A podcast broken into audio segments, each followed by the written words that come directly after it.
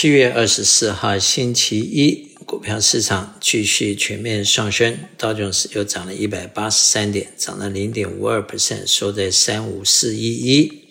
SPY 涨十八点，收在四五五四，涨零点四 percent。Nasdaq 只涨了二十六点，涨零点一九 percent，收在一四零五八，分别涨零点五二、零点四和零点一九。最近道琼斯有补涨的现象，Nasdaq 反而比较弱。欧洲方面，英国正零点一九，德国正零点零八，法国负零点零七。亚洲方面，日本正一点二三，香港恒生负二点一三，中国上海负零点四四。代表恐慌和归类的指数现在八十三，代表只有十七个 percent 人悲观，八十三 percent 乐观，所以市场是一个 uptrend，但是短线有可能会碰到一些阻力，目前在八十三。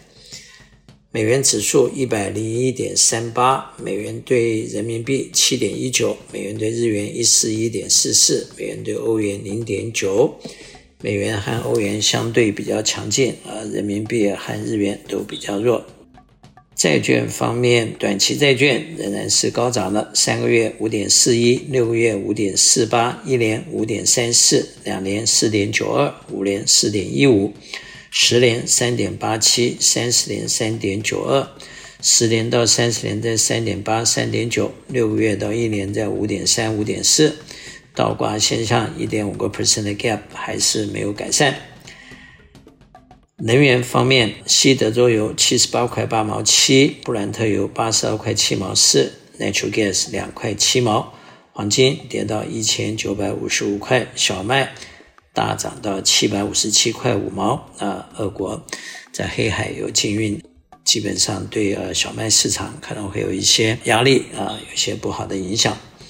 那么这个礼拜比较重要的事情，应该是礼拜三的 Federal Reserve Meeting，就在二十六号，联邦要决定加多少利息。一般的判断是会再涨一个 quarter，有的人说涨完这个 quarter 以后就不再涨了，那有的人说还有待观察。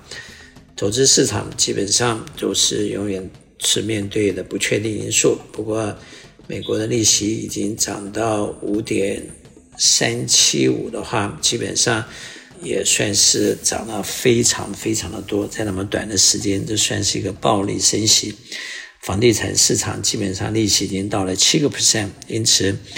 对美国的负债人来说，啊，有负债务的人，这是一个坏消息。反过来说，对美国有 saving 存款的人，这可能反而是一个好消息。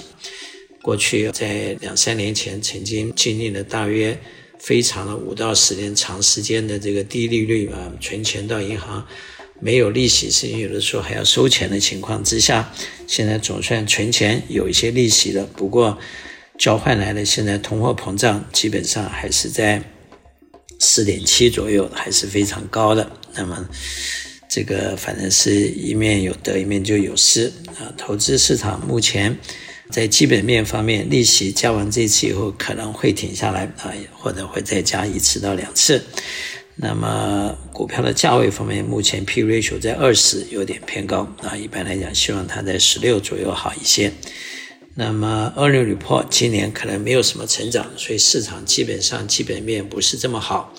但是资金面现在还是非常充裕，美国的 QE 发来的钱现在还没有真正的收回去。紧接着大选又来了，可能也不是收钱啊紧缩银根的好时机。所以，因为选举的缘故，股票市场呢，今年在大选的第三年，通常市场都是不错的。那么明年第四年选举年啊，就会有很多的纷争和很多的不确定因素。投资人在目前还是应该采取比较保守的一个 balance approach。